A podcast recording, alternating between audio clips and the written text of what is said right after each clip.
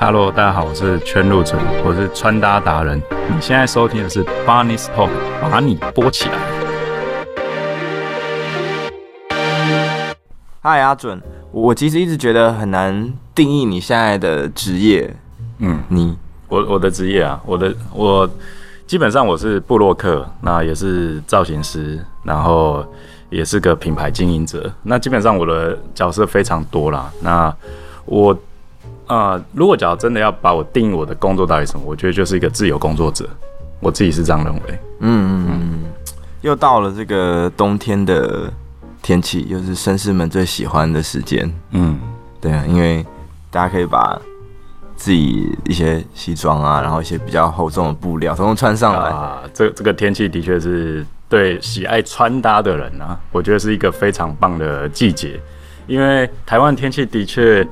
夏天来说，我觉得很长，将近可能七八个月吧。然后真正冷的话，大概只有一两个月，甚至你看，今年其实也只只有十二月才开始冷哦。我们这几天其实，在穿搭上是非常过瘾的，因为你是从来不会觉得衣服跟肌肤中间是会有流汗的那种感觉，所以我觉得这个季节非常棒。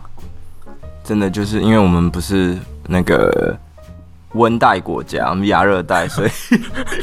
亚热，而且现在又全球暖化，所以。对，要好好珍惜这一两个月。好，那阿准，你当初是，嗯，因为其实你有讲过说你原本是理工科背景的嘛，嗯、那，嗯，你当初是怎么样开始接触穿搭的？然后你你有没有觉得说有些东西是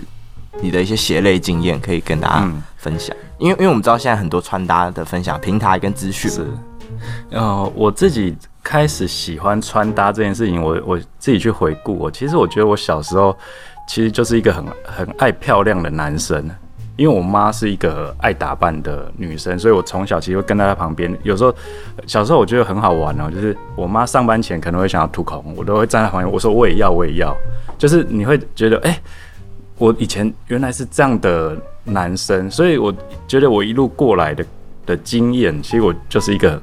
很喜欢漂亮美的东西的人。可是像小时候会不会遇到一些，例如说同性间不友善的对待，有过吗？哎、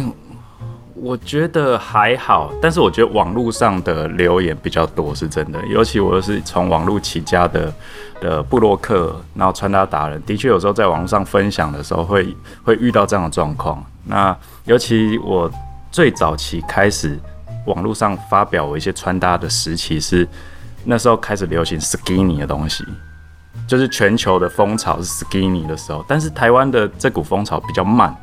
所以当初我们在网络上分享这这样的穿搭风格的时候，的确会很容易遭到网络上的酸民留言，就是哇靠，有够娘，这裤子紧到爆是怎么回事？对，但是我自己是喜欢这种自己觉得好看的东西的时候，其实我觉得那些留言你听听就好，因为有时候我觉得穿搭这件事情是很个人自我的。你应该是要成为自己想要的那个人，而不是别人眼中、口中的那个样子。这是我一直在对穿搭上的给人家的建议是这样。可是当有当你可能还在一个探索期期间，或者是你的怎么讲，你气场不够强大的时候，别人这样质疑你，你多少还是会，的确会可能会有一些对自己的怀疑。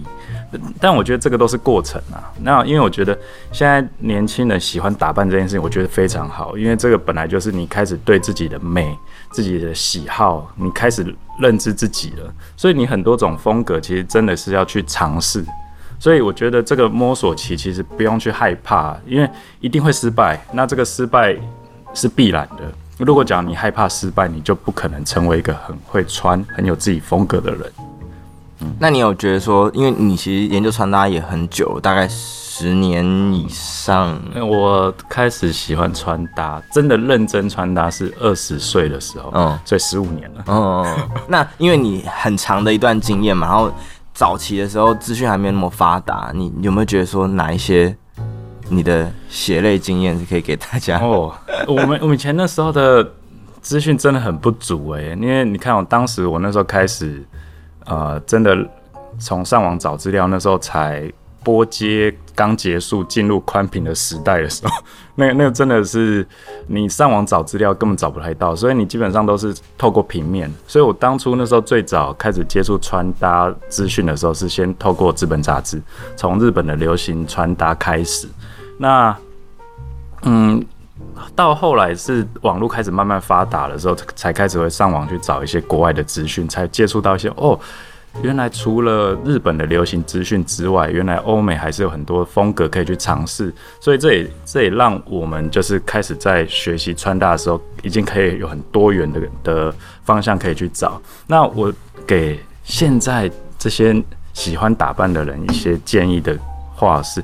因为我觉得现在资讯太爆炸了，所以很多人在研究一些穿搭的风格单品的时候，会比较没办法那么深入，因为他们不像我们以前，你找个资料是非常难的，所以你会很珍惜那些资料，所以你会去很认真去研究很多东西。对，所以我觉得现在，如果讲你真的很喜欢穿搭，其实你应该去研究这个穿搭的文化，这个单品的文化价值在哪里，它会让你。散发出来的气场跟穿搭风格很不一样，嗯，对，但我觉得这边就会提带到一个我觉得蛮常见的一个问题，就是说，嗯，因为例如说有时候好了，例如说阿准，你之前可能是很喜欢工装或者军装的这种风格，可是如果这个人他是呃他对某些文化没有特别了解，他就说，哦，我就想要穿搭变好看，可是他完全没有一个。嗯，预设的爱好的话，或者是偏好的话，你会怎么建议他去探索？呃，这样的话，我会觉得你可以先去找你喜欢的穿搭的的 icon 去学习，可能从网络上找你喜欢的 IG 的穿搭课，他们怎么穿，你可以先去研究，研究他的穿着风格，你可以去模仿他，因为因为我以前一开始也是这样，如果讲你开始对自己的穿搭是。没那么有自信，没那么有型的时候，你可以先去模仿一个人的穿着，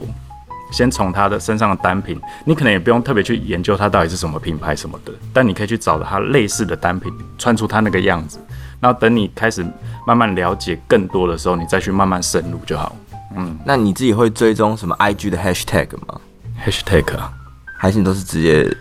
追踪账号？追踪账号比较多，对，因为我自己。因为我自己的穿搭喜好的风格其实很多，不管是日本的、欧美的，其实都有。因为我我一直觉得穿搭这件事情不应该受限，你喜欢的东西你就可以去研究，那变成自己的东西。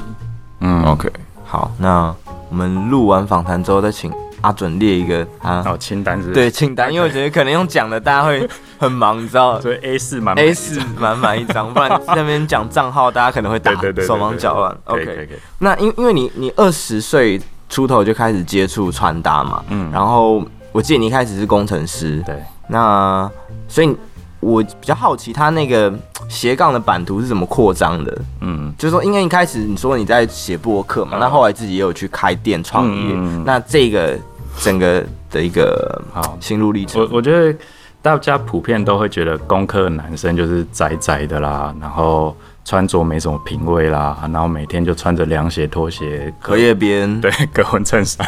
对。但是这不否认，的确，我的我的学习过程，学生时代，然后到我当工程师那个阶段，的确，这这样的风格、这样的单品都充斥在我的生活里面，这很正常。那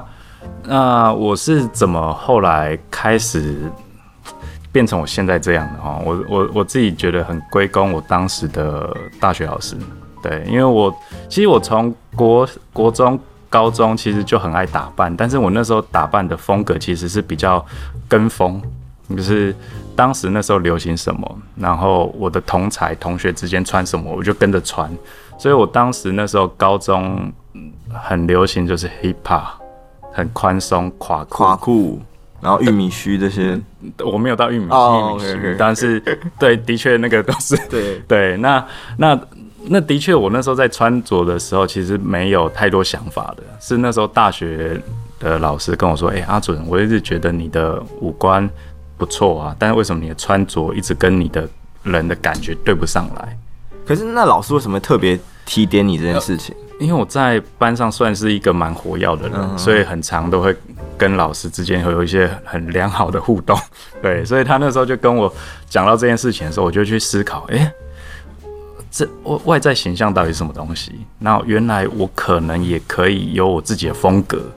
对，那也是因为他那那一句话，让我去研究穿搭这件事情，那我就开始上网找资料啊，然后然后就开始网络上分享。呃，穿搭这件事情，因为我一直觉得我这样的问题，别人一定也有，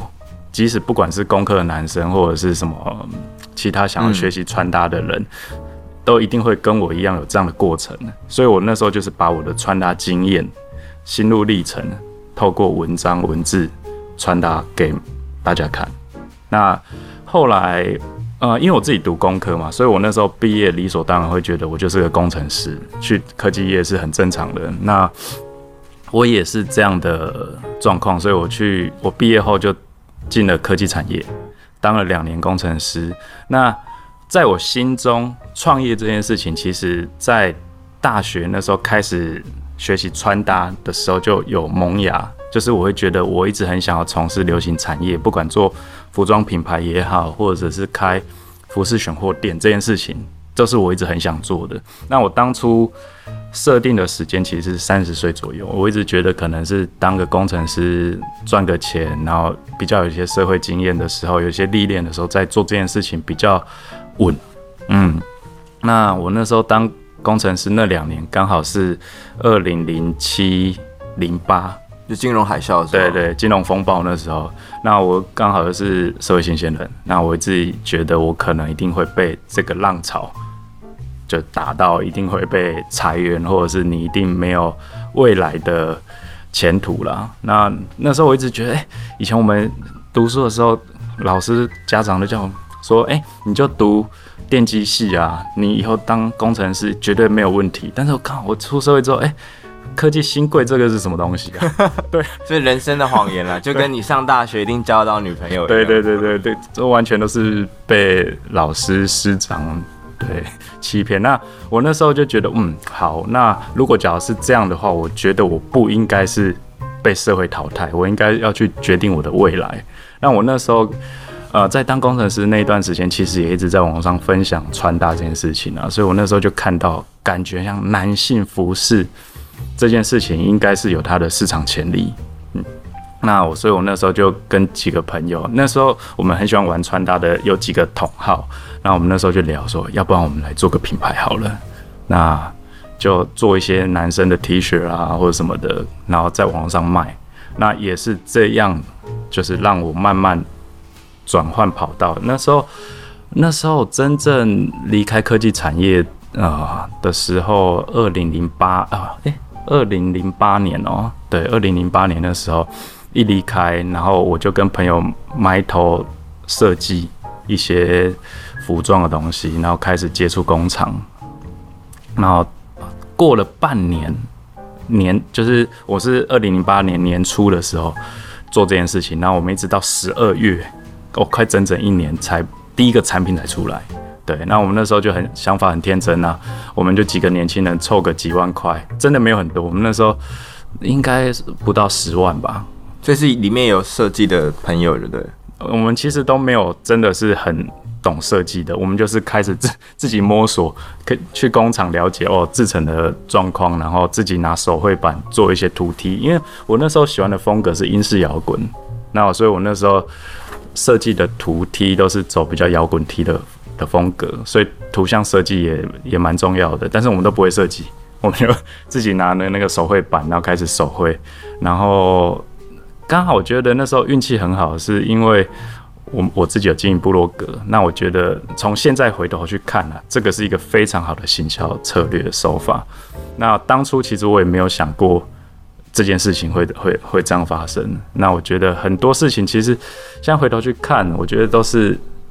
因为兴趣很喜欢做这件事情，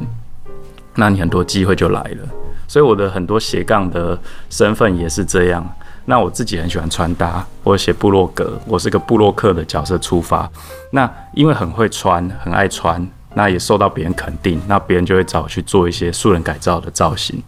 那也是这样的过程当中，让我慢慢多了一个斜杠。对啊，我觉得这个就是，